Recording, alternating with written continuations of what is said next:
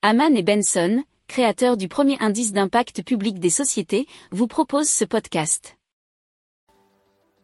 Haman and Benson. Le journal des stratèges.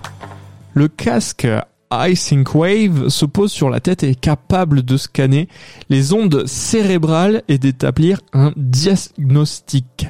L'appareil réalise un électroencéphalogramme et ses algorithmes d'intelligence artificielle prédisent le risque de troubles cognitifs et cela assez rapidement puisque c'est fait en 10 minutes, nous dit la République des Pyrénées.fr.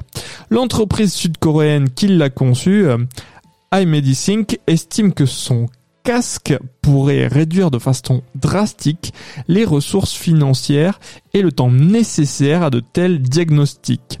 L'appareil doit aussi servir à effectuer certaines thérapies contre des maladies neurodégénératives. Si vous aimez cette revue de presse, vous pouvez euh, vous abonner gratuitement à notre newsletter qui s'appelle La lettre des stratèges, LLDS, qui relate, et cela gratuitement, hein, du lundi au vendredi, l'actualité économique, technologique, énergétique, mais aussi de l'hydrogène, et puis de tout ce qu'on trouvera super intéressant